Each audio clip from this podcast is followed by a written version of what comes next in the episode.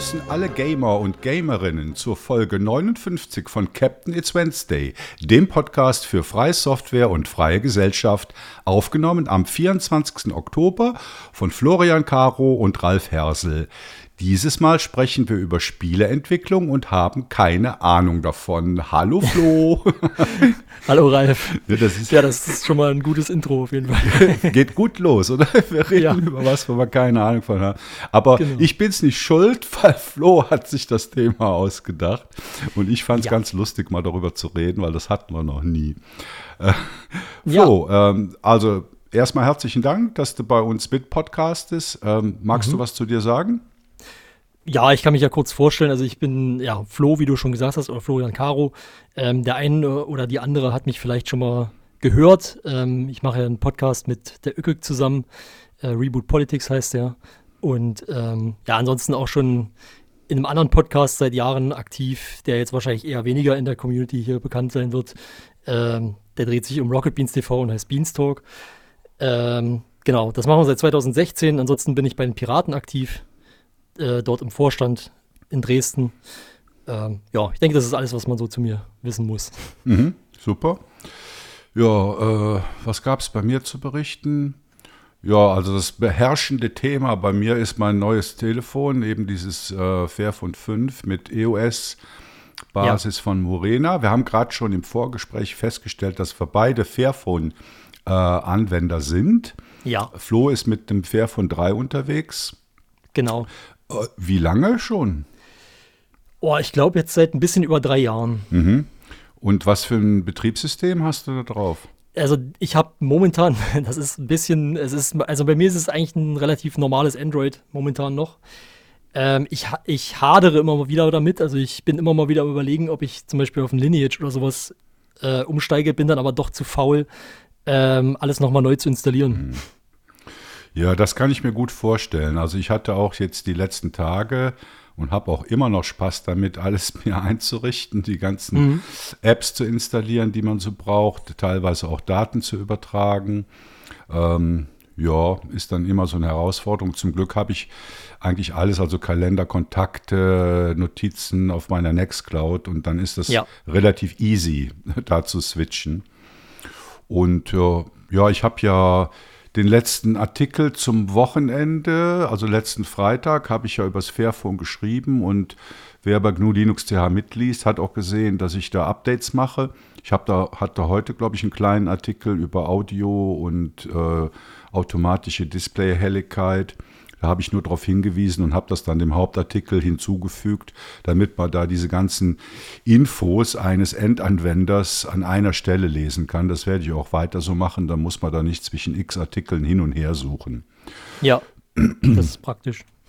Ja, also bisher bin ich äh, sehr zufrieden. Wie gesagt, ihr könnt es nachlesen in dem Artikel. Äh, da gibt es auch viel Gejammer, kennt ihr ja von mir nicht anders. Ne? Also wir machen, sind ja hier kein, keine Werbeveranstaltung, deshalb schreibe ich halt auch, wenn mir was nicht passt. Und äh, ja, also ich glaube, das ist einer der Artikel, wo wir am meisten Kommentare ever zu bekommen haben. Also das scheint Interesse zu wecken in der Community. Ja, also ich finde ja das Fairphone auch grundsätzlich interessant. Ähm, also sonst hätte ich ja auch keins. Ähm, muss aber sagen, ich bin auch, also es gibt eine Sache, wo ich ein bisschen enttäuscht bin. Äh, ich hatte ursprünglich mal angenommen, also als ich mir das 3 Plus damals geholt habe, da gab es noch keinen Fairphone 4, soweit ich weiß. Ähm, und ich fand es dann irgendwie schade, dass es dann doch, also man hätte sich schon denken können beim 3 Plus, aber äh, dass es dann doch immer wieder neue Iterationen, also komplett neue äh, Telefone dann doch gibt. Und ich hatte so ein bisschen am Anfang die Hoffnung, dass es vielleicht, keine Ahnung, dass man dann vielleicht irgendwann sagen kann, also es eigentlich das Telefon wie ein Rechner im Endeffekt bloß noch ist und man sagt, man tauscht bloß noch Module aus, wenn man sich verbessern möchte. Ähm, aber ja, es hat ja auch noch andere Vorteile und äh, genau, das ist ja nicht der einzige Grund, warum es Fairphone heißt. genau. Gut, dann kommen wir mal zu den Hausmitteilungen. Also ich hatte ja in der letzten Folge versprochen, weil ihr es euch gewünscht habt, dass ähm, die Show Notes auch auf im Podcatcher, also auf dem Smartphone, also in AntennaPod zum Beispiel zu lesen sind. Das hatten wir bisher nicht. Ich hatte mhm. es versprochen und hatte auch angesagt, dass ich es vielleicht verbocken werde. Genau das ist passiert. Da gab es äh, in dem RSS-Feed einiges an Namespace-Gefrickel, was ich nicht richtig gemacht habe. Habe ich mittlerweile geflickt, also vielleicht funktioniert es ab dieser Folge.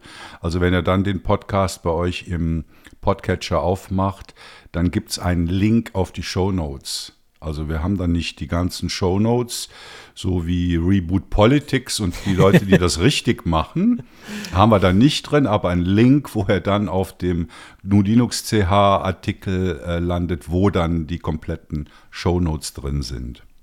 Also das ist alles Öküx Verdienst übrigens. Also ja, aber, ihr, ja, aber ihr, ihr, nutzt ja dann auch irgendwie äh, hier so ein Britloff-Tool äh, dafür, oder?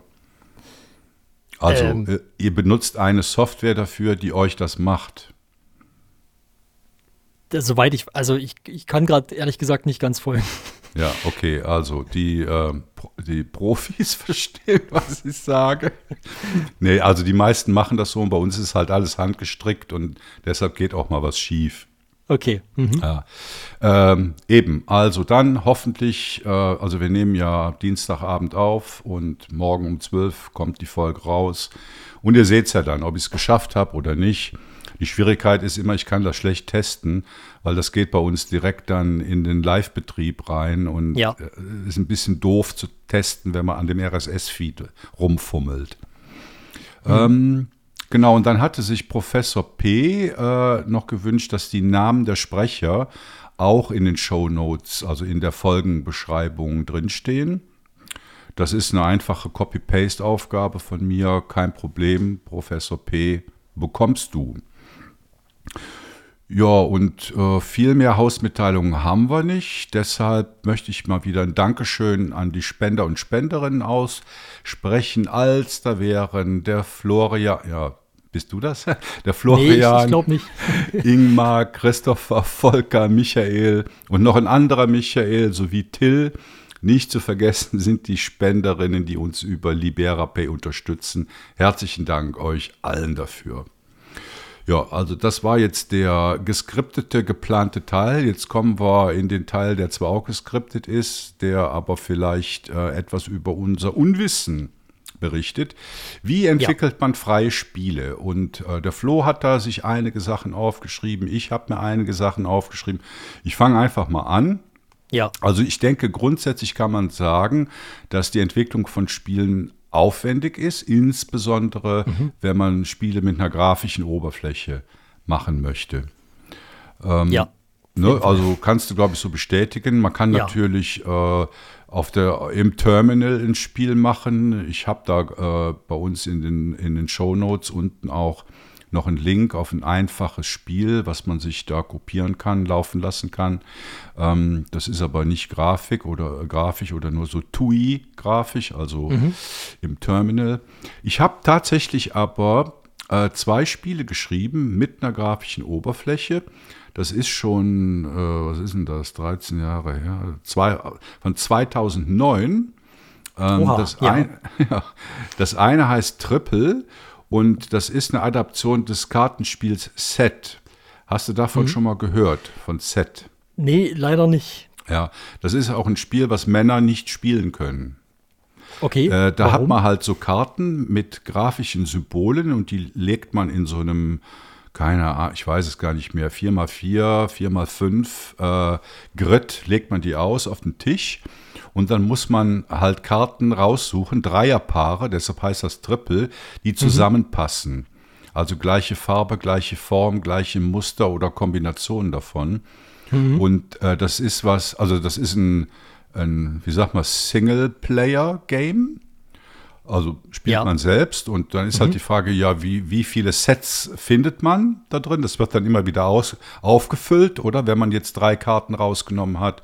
Mhm. Und äh, das ist was, wo Frauen immer gewinnen. Weil die okay. haben den Blick für diese Musterfarben und Formen und finden dann diese zusammenpassenden Sets.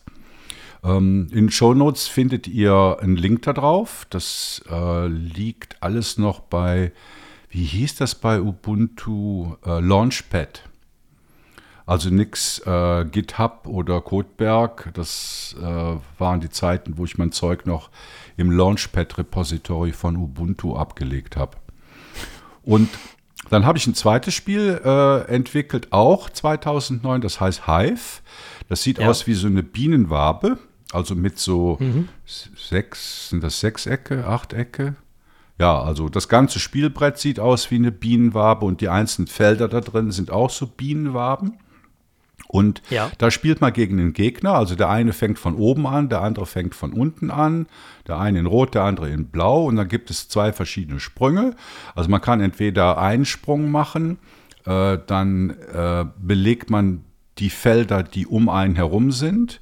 Oder man kann einen Doppelsprung machen, also nicht nur ein weit, sondern zwei weit. Ja. Dann belegt man nur das Feld und da geht es einfach darum, wer hat am, äh, wer hat am, End, am Ende die meisten Felder besetzt.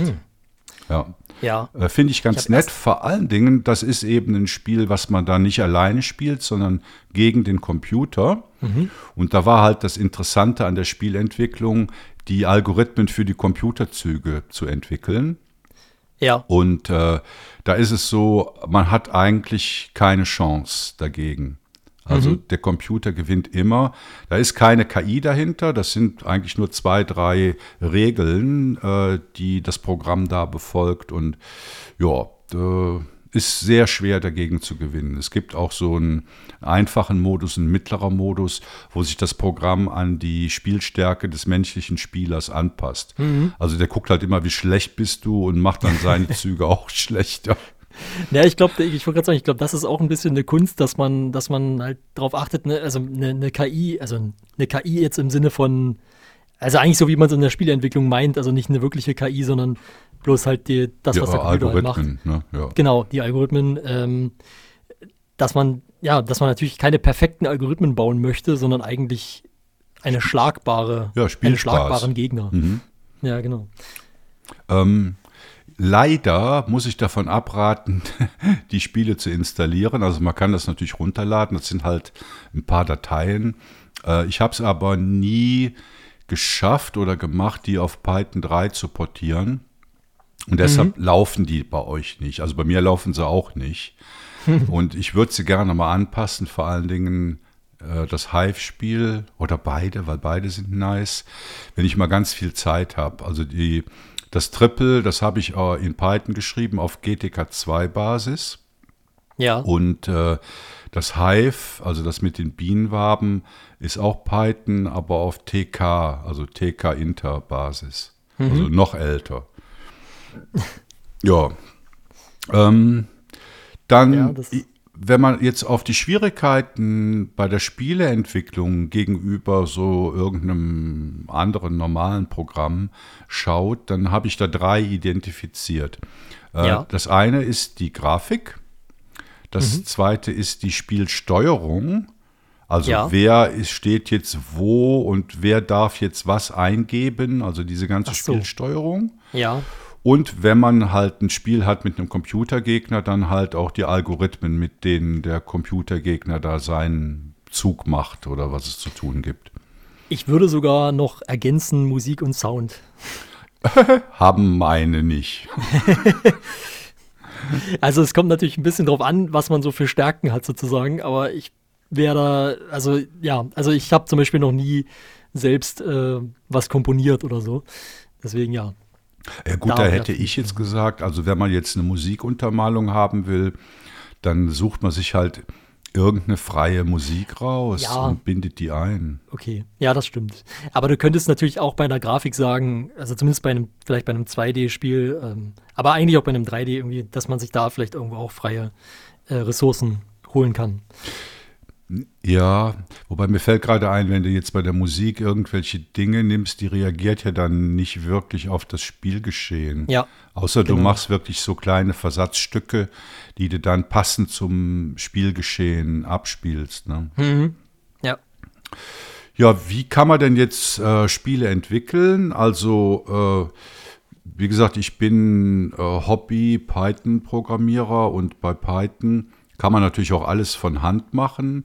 Was weiß ich, mit einer Qt-Library für die Grafik oder mit einer GTK-Library für die Grafik. Man kann aber auch eine extra Python-Spiele-Bibliothek verwenden. Also Pygame ist eine bekannte. Mhm. Der äh, Flo erzählt, glaube ich, notiert, genau. da auch noch was drüber. Ähm, ich habe da die Seite von Pygame verlinkt. Da gibt es auch viele Beispiele für einfache Spiele. Wer da einsteigen will, äh, bekommt mit Pygame da sicher eine gute Grundlage, um nicht alles von Adam und Eva erfinden zu müssen. Genau, ja. Und äh, dann, was man natürlich auch machen kann, ist vielleicht für den Einstieg auch ein guter Tipp, gar nicht mal jetzt auf eine tolle Grafik, die dann sehr aufwendig ist zu setzen, sondern äh, im Terminal so ein CLI-Spiel zu machen, ohne explizite grafische Benutzeroberfläche, sondern vielleicht mit einer einfachen textbasierten Oberfläche. Und da habe ja. ich auch was für euch vorbereitet. Äh, ich habe nämlich irgendwann mal das bekannte Spiel Tic-Tac-Toe, also das mit den 9, äh, 3x3 Kreuzchen und Kreisen, kennt ihr alle? Ähm, habe ich mal programmiert. Das sind 200 Zeilen Python-Code ohne irgendwelche Bibliotheken.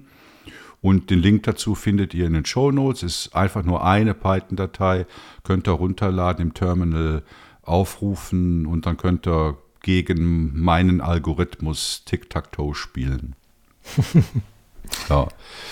Äh, cool, ja, also ja. viel mehr kann ich zur Spieleentwicklung gar nicht sagen. Ja. Äh, beim Flo wird es dann jetzt schon etwas professioneller.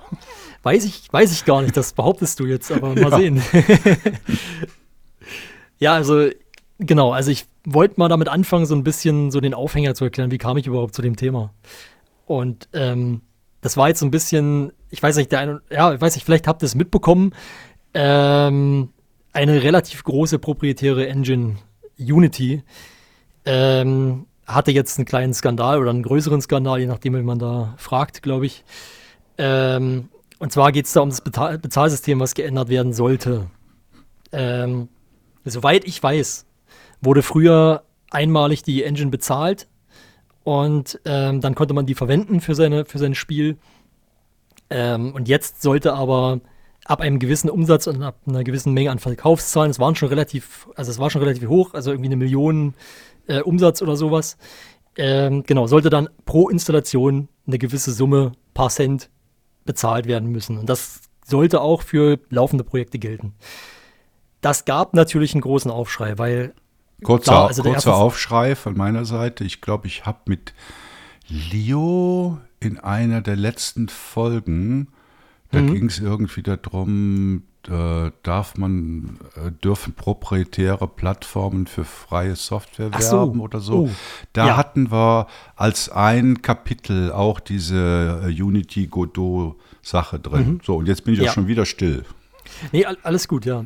Ähm, genau, gab, gab halt einen relativ großen Aufschrei, was ja auch klar ist, weil ja irgendwelche, irgendwelche Entwicklerteams dann natürlich auf einmal Kosten hatten, die nicht einkalkuliert waren. Also, und das geht ja auch, also mir wäre jetzt auch nicht bewusst, ob sowas, also ich würde sogar behaupten, das dürfte doch eigentlich rechtlich auch gar nicht in Ordnung sein. Aber gut, das, zu dieser Frage kam man eigentlich überhaupt gar nicht erst, weil Unity ist dann auch zurückgerudert. Äh, aber natürlich ist da jetzt das Vertrauen erschüttert, äh, ja, bei vielen Entwicklerstudios, weil die halt sagen, ähm, wenn die sowas so kurzfristig und so ohne irgendeine Ankündigung machen, ähm, ja, wer, was hält sie davon ab, das in Zukunft nochmal zu machen?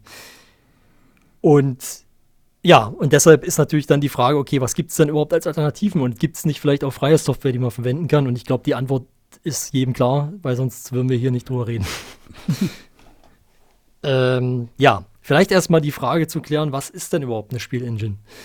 Und ich würde behaupten, es ist ein Framework halt zur Entwicklung von Computerspielen, die halt viele grundlegende Prozesse der Spielentwicklung vereinfacht. Und ähm, ja, bei den grafischen Engines zumindest, also die so eine grafische Oberfläche bereitstellen, ist es dann meist auch eine Entwicklungsumgebung.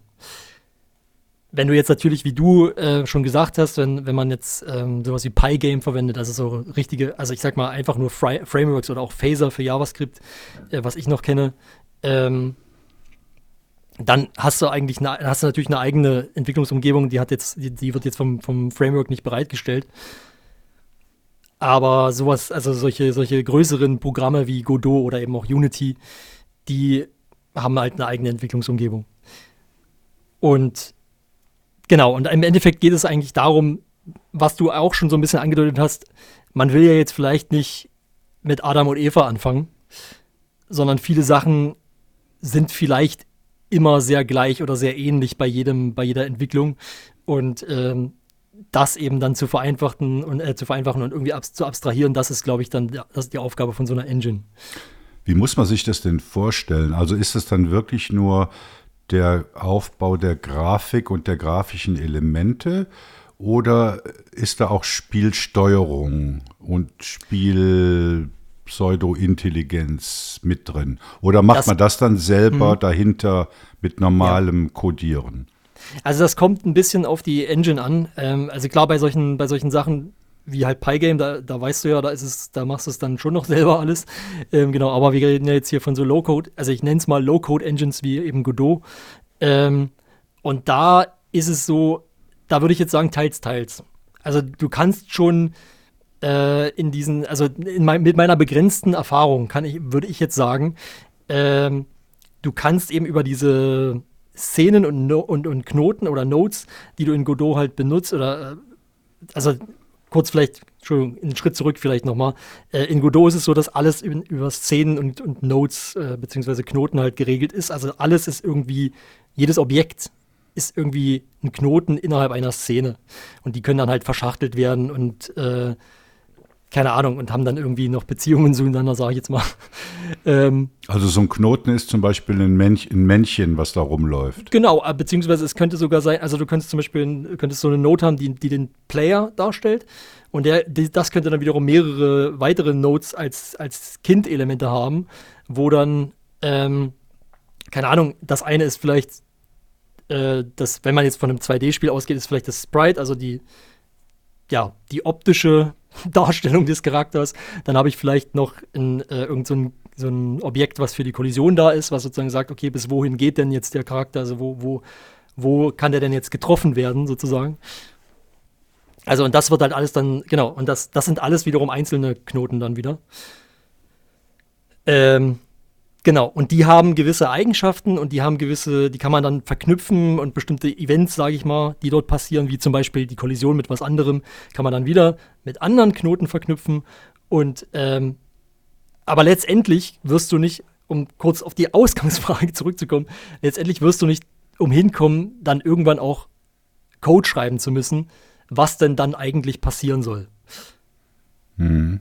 Also die vieles von der Logik wird am Ende über Code umgesetzt werden müssen oder über irgendwelche Skripts. Es nimmt einem viel ab, aber eben nicht alles. Okay, verstehe. Und ähm, ist man dann bei dem Code, den man schreibt, an bestimmte Programmiersprachen gebunden oder muss man sogar hm. die Programmiersprache verwenden die einem Unity oder Godot als eigene Sprache diktiert oder wie, wie das, ist das? Genau, also bei Unity wäre es so gewesen, da, ähm, da soweit ich weiß, ist das, ist das immer C-Sharp bei, bei Unity. Bei Godot gibt es von Haus aus drei Optionen. Ähm, die haben ihre eigene Sprache, die nennt sich GD-Script, die ist sehr Python-ähnlich. Ähm, sie also es gibt aber auch Godot-Versionen für C-Sharp und C++. Äh, C++. Ähm, das sind natürlich, also genau, und dann gibt es aber irgendwie, die haben, die stellen so eine, ähm, oh, ich komme gerade leider nicht drauf, wie das heißt, die stellen noch sowas bereit, womit dann die Community wiederum noch weitere, ähm, ja, ich nenne es jetzt mal Portierungen in andere Sprachen zur Verfügung stellen kann, soweit ich das weiß. Mhm. Ähm, empfohlen wird, gerade wenn man damit anfängt, dass man erstmal mit, mit GD Script anfängt, einfach weil es halt die, ich sag mal, die hauseigene Sprache ist. Aber das muss natürlich, also ich glaube, das, das muss man dann auch für sich selber entscheiden, ob man, ob man sagt, naja, ich bin halt zum Beispiel vielleicht erfahrener C-Sharp-Entwickler, dann macht es vielleicht mehr Sinn, das zu verwenden. Ähm, ja, es gibt aber, darauf wollte ich nämlich gerade noch ähm, eingehen, es gibt aber auch sogar noch sogenannte No-Code-Engines. Da muss man dann tatsächlich keinen Code mehr schreiben. Allerdings habe ich zu wenig Erfahrung. Also es gibt das, also ein Beispiel wäre G-Develop. Ste ähm, steht das, das für GNOME Develop? Nee, ne? Das, da bin ich jetzt leider überfragt, das habe ich nicht nachgeguckt. Ja, okay, Lass, es, lassen wir das aus. Wir wissen es genau. beide nicht. Ich, ich glaube nicht. Das ist es ist auf jeden Fall, also ich kann dir sagen, es ist auf jeden Fall eine, eine, eine freie äh, Engine. Also es wäre jetzt nicht komplett, äh, also es wäre jetzt nicht komplett äh, abwegig sozusagen, dass es das irgendwie sowas bedeutet, aber ich glaube es auch nicht. Mhm. Äh, aber da ist es letztendlich so, du, du ziehst eigentlich bloß noch Sachen, also du hast eigentlich nur noch eine grafische Oberfläche und ziehst Sachen da rein und dann wird es irgendwie, also wie das letztendlich mit der Logik dann gemacht wird, da habe ich leider zu wenig Ahnung von. Ich kenne Beispiele davon, also ich habe mal irgendwelche Videos über sowas gesehen, wo generell über Engines gesprochen wurde, über Spiele-Engines und da wurden auch solche Beispiele genannt. Da gab es dann welche, wo es dann über irgendwelche Events ähm, gemacht wird und so, die man da, also vorge vorgegebene Events, die man dann äh, keine Ahnung, irgendwie mit diesen, mit den Objekten verbinden kann und so.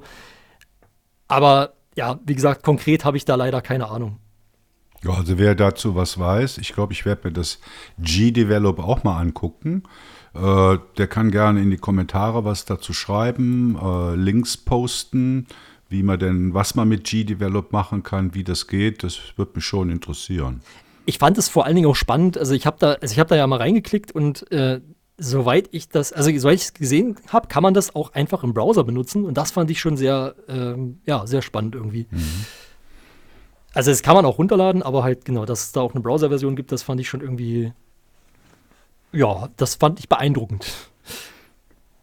Ähm, genau, das, das übrigens auch bei, kann ich auch zu Godot sagen, also ich war, ich kannte diese Engine lange Zeit gar nicht, also ich weiß nicht, ob das in anderen äh, in anderen Bubbles, nenne ich es mal, vielleicht ein bisschen anders ist.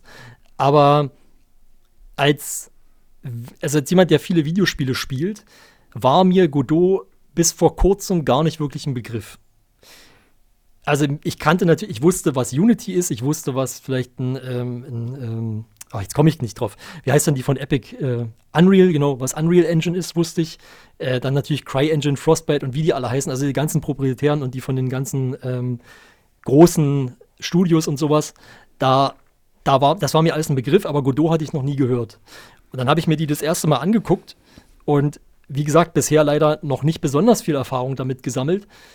Aber ich war erstmal ziemlich beeindruckt, wie umfangreich die eigentlich ist. Und ähm, ja, also eigentlich kann die sich, wie gesagt, Ersteindruck und noch nicht besonders viel Erfahrung, aber meiner, bisher, meines bisherigen Eindrucks nach kann die, äh, braucht die sich nicht zu verstecken vor großen proprietären Engines. Also mein dummer Spruch dazu, wartet nicht auf Godot, sondern geht hin. ja, kann man so sagen. Ähm, genau, und ansonsten gibt es natürlich, ich habe ich hab nur mal, also wenn man einfach nur mal guckt nach Open Source Game Engine oder sowas, also wenn du das, wenn du das in eine Suchmaschine eingibst, da kriegst du gefühlt hunderte Ergebnisse. Mhm. Äh, also es ist schon, also es gibt, also weil man immer so, wenn ich das, wenn ich, wenn ich in dem Umfeld mich umhöre oder wenn ich irgendwelche Podcasts zum Beispiel höre, die sich vielleicht mit, äh, mit Spielen äh, beschäftigen und, man, und dort, dort wird vielleicht über die, über diese ganzen Sachen wie mit dem Unity-Skandal und so geredet, dann hat man immer den Eindruck, oder dann wird immer so suggeriert, naja, die wissen jetzt nicht, was sie sonst verwenden sollen, weil äh, jetzt Unity halt nicht mehr geht und das ist alles so teuer und so. Und dann sehe ich sowas und frage mich, warum, warum nicht Open Source? Also, also ich meine, es ist eine wirklich, es ist ein wirklich starkes Tool. Also so, also das, das hat mich wirklich beeindruckt. Aber im 2D-Umfeld hast du da noch mehr Entdeckungen gemacht. Ähm, genau, also ich habe dann noch mal ein bisschen geguckt, was für, also genau, also Entschuldigung, jetzt bin ich gerade kurz ein bisschen, bisschen äh, ich werfe dir ein Stichwort hin: Libre Sprite. Genau. Äh, da geht es jetzt mehr um andere Tools. Also es gibt ja, wir hatten ja schon vorhin gesagt, was sind so die Herausforderungen. Und klar, das eine ist die Spielentwicklung an sich, aber ich muss ja vielleicht auch Grafiken machen. Und da gibt es dann zum Beispiel, was du gerade genannt hast, LibreSprite. Und LibreSprite ist ein Fork von wiederum Ace Sprite, das da glaube ich fast, das wird vielleicht sogar ein bisschen bekannter sein. Sprite war früher mal auch freie Software und einer freien Lizenz veröffentlicht, bis 2016 und dann sind sie auf eine proprietäre Lizenz umgestiegen und LibreSprite hat zu diesem Zeitpunkt einen Fork gemacht und den dann weiterentwickelt. Da ich selber leider nicht besonders grafisch begabt bin, habe ich weder mit Sprite noch mit LibreSprite wirklich Erfahrung. und kann deswegen auch nicht sagen, wie die jetzt miteinander zu vergleichen sind, also was jetzt vielleicht irgendwie die Unterschiede oder die, oder die Gemeinsamkeiten sind zum jetzigen Zeitpunkt, weil es sind ja, sind ja jetzt auch schon wieder acht Jahre her oder neun Jahre. Nee, sieben. Entschuldigung, rechnen. ähm, genau. Und ansonsten hatte ich noch gesehen, es gibt dann noch den äh, Graphite-Editor oder Graphite-Editor, ich weiß nicht, wie man es richtig ausspricht, der eher so für Raster, Raster und Vektorgrafiken ist.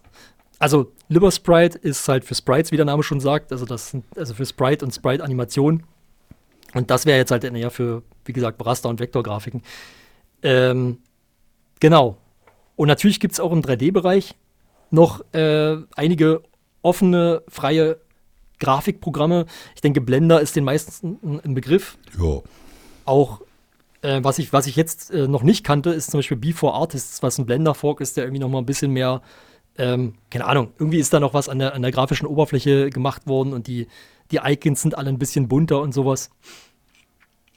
Ähm, ah ja, aber im Endeffekt, genau, dann hatte ich noch gesehen, es gibt Dust 3D, was sich so ein bisschen auf die Fahne schreibt, ein etwas einfacherer Editor zu sein, wo man irgendwie auch, glaube ich, 2D-Bilder nehmen kann und dann schon mal so leicht, also irgendwie so, so, so, so, so ich sag mal, ähm, niedrig qualitative, ich kann es gerade nicht besser ausdrücken, ich komme gerade nicht auf die richtigen Worte, ähm, ja, ich sag mal, 3D-Modelle aus 2D-Grafiken äh, generieren lassen, die dann halt relativ schlechte Qualität haben, aber schon mal ein Anfang sind. Das fand ich, also ich habe es selber nicht probiert, es ist halt bloß der Claim, den sie haben. Das klingt aber erstmal irgendwie spannend. Und dann hatte ich noch gesehen, Goxel, wenn man jetzt wirklich so, das, das ist dann wahrscheinlich so der einfachste Einstieg, das sind dann einfach nur äh, Voxel, oder das ist einfach nur ein Voxel-Editor so gesehen, mit dem man sich dann 3D-Grafiken bauen kann. Voxel, ich weiß nicht, ob das jetzt jedem ein Begriff ist, Nein. ist im Endeffekt eigentlich wie ein 3D-Pixel, wenn man so will. Ein 3D-Pixel. Ich dachte immer, ein Pixel wäre eindimensional. Ja, okay. Also, dann versuche ich es anders auszudrücken. Das ist im Endeffekt, ein Voxel ist eigentlich ein, klein, also ein, ein, ein, ein kleines, äh, ein kleiner Würfel, könnte man sagen. Also ein 3D-Sprite. Ja, ist das, ist das echt, ist der Begriff dafür Sprite? Ich lerne hier noch was dazu. ja gut, Sprite ist für mich ein begrenztes grafisches 2D-Objekt. Also zum ja. Beispiel ist ein, ein Bildchen von einem Flugzeug oder so. Ja, stimmt. Ja, genau. Also eigentlich finde ich, eigentlich finde ich, äh, dann finde ich eigentlich, also jetzt verstehe ich, wie du es meinst, und dann finde ich, ist das die richtige Bezeichnung, ja. Eigentlich ein 3D-Sprite. Ähm, Wobei du damit natürlich auch Landschaften bauen kannst und sowas. Ähm, aber ja, auf jeden Fall, das hat dann eine sehr spezielle Optik. Das kann man sich vielleicht denken, wenn man, wenn man hört, dass das so, so Würfel sind, die man dann zusammensetzt. Äh, das geht ein bisschen in Richtung, also optisch ein bisschen in Richtung, wie dann Minecraft aussieht, wobei Minecraft aber keine Voxel benutzt. Mhm. Oder mein, ich glaube, mein Test ist ja noch so eine Open Source. Äh, genau. Alternative dazu. Ja. Wie sind denn jetzt deine Erfahrungen in dem Bereich? Also äh, bist du da äh, jetzt interessiert, aktiv, aktuell und baust jetzt das nächste AAA-Spiel? Also davon würde ich jetzt nicht unbedingt ausgehen. Ähm, ich glaube, dafür fehlen mir die Kapazitäten. Aber ich finde es, also es ist ein spannendes Thema. Ich komme immer mal wieder dazu zurück. Und ähm, aktuell beschäftige ich mich halt mit Godot vor allen Dingen. Und Genau, und werde da auch noch dranbleiben und weiter lernen. Ob ich jetzt jemals ein wirklich, also ich sag mal, ein richtiges, fertiges Spiel mache, wo ich sage, das, das, das traue ich mich auch jemandem zu zeigen, außerhalb meines engsten Kreises sozusagen, das will ich mal nicht versprechen, weil da weiß ich nicht, ob ich da wirklich die Motivation für habe. Ähm, vielleicht eine kurze Hintergrundinfo zu mir noch. Ich bin Softwareentwickler vom Beruf. Und gerade wenn man dann nach acht Stunden Programmierung nach Hause kommt, da fehlt mir manchmal einfach die Motivation, dann zu Hause noch weiterzumachen. Das Aber um mal kurz weiter zu den Erfahrungen zu kommen. Ähm, also ein bisschen mit Unity habe ich mich auch schon beschäftigt früher, gerade weil ein Kumpel von mir sehr viel mit Unity macht und da mich immer mal wieder in die Richtung, äh, ja, sag ich mal, gesch geschoben hat. Ähm, dann hatte ich einen kleinen Plattformer nach einem, äh, noch zusammengebaut, also direkt, also eigentlich nach Tutorial und dann, also mit Phaser, was ich vorhin schon erwähnt hatte, das ist eine JavaScript-Bibliothek für, für Spieleentwicklung. Ähm, das fand ich auf jeden Fall auch ganz witzig. Also das habe ich dann auch noch ein bisschen erweitert. Also das war bloß ich sag mal, das Spielprinzip war im Endeffekt, du hattest, also Plattformer sagt hoffentlich jedem, jedem einigermaßen was, das ist im Endeffekt halt ein Jump and Run. Man springt von Plattform zu Plattform. In dem Moment war es, äh, also in diesem speziellen Beispiel war es nur äh, im Prinzip ein Bildschirm, also jetzt kein, also nicht, nicht wie bei Super Mario oder so, wo man dann. Donkey Kong. Donkey Kong, ja, Donkey Kong ist ein sehr gutes Beispiel. Ähm, genau, und da gab es einige Plattformen, von denen, auf denen man hin und her springen konnte. Und dann konnte man so kleine Münzen einsammeln und dann kamen immer so, ähm, ich sag jetzt mal, Meteoriten von oben geflogen, denen man ausweichen musste. Und je mehr man also wenn man alle Münzen eingesammelt hatte, sind alle neu gespawnt und es gab dann einen neuen, also einen zweiten Meteoriten und die sind dann immer so rumge, also die sind von Oberflächen abgeprallt und dann immer wieder hin und her gesprungen und dadurch war das eben, wurde es dann sozusagen immer schwerer, je mehr man eingesammelt hat, weil ja dann immer mehr von diesen Steinen durch die Gegend fliegen. Ach, mir kommen jetzt ganz alte Spiele in den Sinn. Sagt dir Frogger was? Der Sagt mir was, ja. ich glaube, da sind wir da jetzt schon wieder, äh, oder? Die Alten erzählen äh, vom Krieg. Also. Ja, so ein bisschen, ja. Wo, wobei ich sagen muss, vorhin, wo du gesagt hast, 2009 hast du das entwickelt, da habe ich mir gedacht, 2009 habe ich Abitur gemacht. ja. Also ganz so, ganz so schlimm ist nicht, aber, aber ein bisschen schon. Ähm, genau. Und was, was, ich noch zu Godot sagen wollte, mhm. Was mir gerade noch einfällt wegen, wegen Erfahrung, äh, das hat jetzt mit der, mit der Programmiererfahrung selbst gar nicht so richtig viel zu tun, aber der Vergleich, weil wir ja jetzt vorhin auch über Unity gesprochen haben, äh, den fand ich noch spannend. Ähm, Unity, wenn man das runterlädt, das ist schon ein kleines Commitment, weil das irgendwie mehrere Gigabyte groß ist und ähm, ist einfach ein sehr, es ist einfach ein großes Programm. Godot hat mich da in der Hinsicht auch überrascht. Es ist sehr, sehr schlank es sind nur, ich glaube, ein paar hundert Megabyte. Ich bin mir jetzt nicht ganz sicher, wie viel es, wie viel es ist, aber ähm, das fand ich auf jeden Fall gerade für den Umfang, den es dann hat, sehr ähm, beeindruckend und auch gut. Also das hat mich wirklich äh, gefreut, dass das nicht so ein Riesenprogramm ist. Ähm, wenn man dann am Ende, also das ist ja natürlich dafür da, dass da hilft übrigens eine Engine auch meistens, also gerade diese Graf, diese Low-Code-Engines, ähm, die sind natürlich auch noch da, um, weil das hatte ich vorhin nicht genannt, wenn man jetzt sagt, ich habe das Spiel fertig und ich möchte es veröffentlichen auf verschiedenen Plattformen, dann muss man ja erstmal ja, das Spiel in eine Form bringen, dass man es auf der entsprechenden Plattform auch starten kann. Sage ich jetzt mal. Also man muss es bauen. Und da helfen diese oder da haben diese Engines meistens auch Tools, die da integriert sind. Also und das ist jetzt bei Godot dann zum Beispiel so, dass deswegen ist es, glaube ich, unter anderem so, so schlank. Wenn ich dann sage, ich habe das Spiel fertig, ich kann es in meiner Engine immer testen, ich kann es immer ausführen und kann es ausprobieren. Aber wenn ich möchte, dass, es, dass da zum Beispiel am Ende, ähm, ja, weiß ich nicht, jetzt bei Windows zum Beispiel eine Exe rausfällt oder äh, für Linux halt ein ausführbares Programm, ähm, dann muss ich nochmal entsprechende Tools mit runterladen. Also das, das, das das macht Godot sozusagen. Also du, du kannst das sozusagen in dem Programm selber machen, dass er das dann runterlädt und du das dann ähm, entsprechend für die Plattform bauen kannst. Aber äh, das ist halt nicht im initialen Download mit enthalten. Mhm. Was wäre denn jetzt dein Tipp also für Einsteiger, Einsteigerinnen, die sagen, ja, also so ein Spiel, das wollte ich schon immer mal gerne machen. Mhm. Was wäre dein Tipp, wie man das, wie man am einfachsten daran geht? Ja, das ist immer eine schwierige Frage. Ich würde sagen, also ich finde gerade diese Low-Code-Sachen oder wie eben in Godot sind auf jeden Fall ein guter Einstieg, also weil man eben, weil einem viel abgenommen wird. Man sollte auf jeden Fall ein Ziel haben. Also klar, am Anfang kann man immer Tutorials äh, machen und so, aber man sollte irgendwie so ein kleines Ziel haben, wo man sagt, ich will vielleicht irgendeinen Prototypen. Das kann auch was super Kleines sein.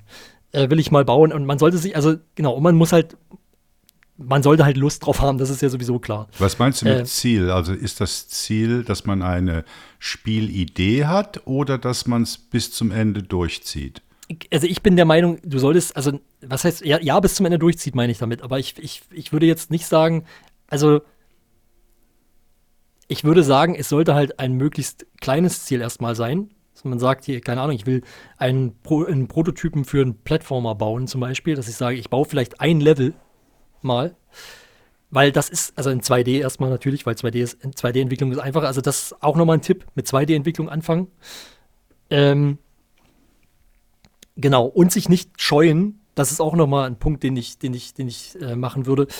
Ähm, auch wenn man ein Solo-Entwickler ist und sich vielleicht auch selber so sieht und so wahrnimmt, sollte man keine Angst haben und sich nicht davor scheuen, irgendwelche Ressourcen zu benutzen, ähm, wo man, also gerade was wir vorhin gesagt haben, ne, Grafik oder, oder Audio oder sowas, ähm, nur weil man ein Solo-Entwickler ist, heißt das nicht, dass man alles selber machen muss man kann ja auch irgendwelche, man kann auch irgendwelche Open Source oder äh, also irgendwelche freien, ähm, meine ich natürlich irgendwelche freien Ressourcen oder sowas ja auch zugreifen und kann das vielleicht benutzen oder vielleicht sogar jemanden dafür bezahlen, wenn man jetzt sagt, es, es soll jetzt wirklich mal was, was Ernsthaftes sein oder so.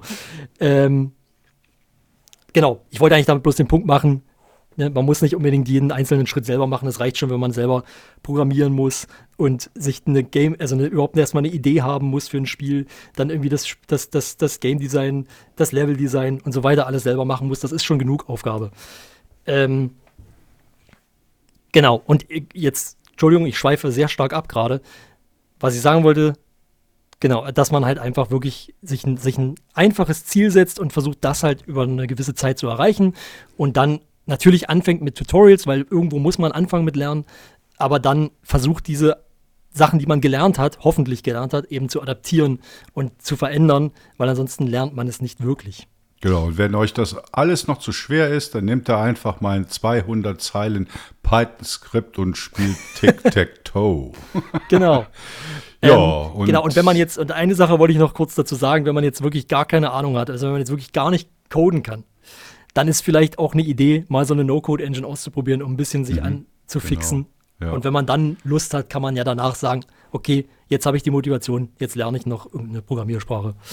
Ja, also es gibt viele Einstiegspunkte, egal ob man programmieren kann oder nicht. Ich hoffe, äh, wir beide haben euch da äh, ein paar Tipps gegeben, wenn ihr Interesse hat, wie, äh, habt, wie man anfangen kann. Und äh, ja, das war's auch schon mit der Folge 59 von Captain It's Wednesday. Die Folge, ja. an der die Woche gebrochen wird.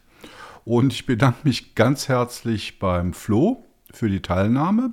ja, vielen Dank für die Einladung. Ja, und fordere alle anderen auf, doch auch bei Cap beim Captain und bei GNU Linux CH mitzuschreiben und mitzumachen. Ihr seht, das ist immer ganz lustig und äh, ja, ja, braucht, braucht nur eine halbe Stunde Arbeit, wobei wir sind bei 42 Minuten, sehe ich gerade. Ja, vor, vor, allen Dingen, äh, ich finde, das ist noch ein guter Aufhänger, ne? wenn, wenn du, also wenn man jetzt sagt, ah, ich weiß das alles viel besser, dann kann man ja jetzt bei euch auch einen Artikel schreiben und mhm. bei eurem ähm, Gewinnspiel mitmachen. Ja, genau. Gewinnspiel habe ich vorhin gar nicht erzählt. Also einige sind darauf eingestiegen, schreiben jetzt fleißig mit. Äh, schaffen vermutlich die, ich weiß nicht, wie viele es waren, 20 Artikel bis zum Jahresende oder 25, 23, egal, und können ein, wie heißt das Teil? Framebook. Framebook? Also, ein sauteures äh, modulares Notebook gewinnen, was wir ich dann. Ich glaube, das heißt nur Framework, aber ich weiß Frame, gerade Framework heißt es, ja. Es gibt ein 13 Zoll, 16 Zoll Framework. Also ihr könnt immer noch einsteigen, langsam wird es aber knapp, weil es gibt schon einige, die da jetzt fleißig bei uns mitschreiben und sich den Gewinn unter den Weihnachtsbaum legen wollen. Nee, Weihnachtsbaum wird es nicht, weil wir das erst im Januar auslosen. Also halt verspäteter Weihnachtsbaum. Ja, vielleicht ja. steht er ja dann noch. ja, genau. Und es nadelt dann auf euer neues Notebook. okay, also Leute, dann äh, gute Restwoche. Nächste Woche sind wir wieder für euch da. Schreibt mit, redet mit, beteiligt euch an der Community. Ciao zusammen. Tschüss.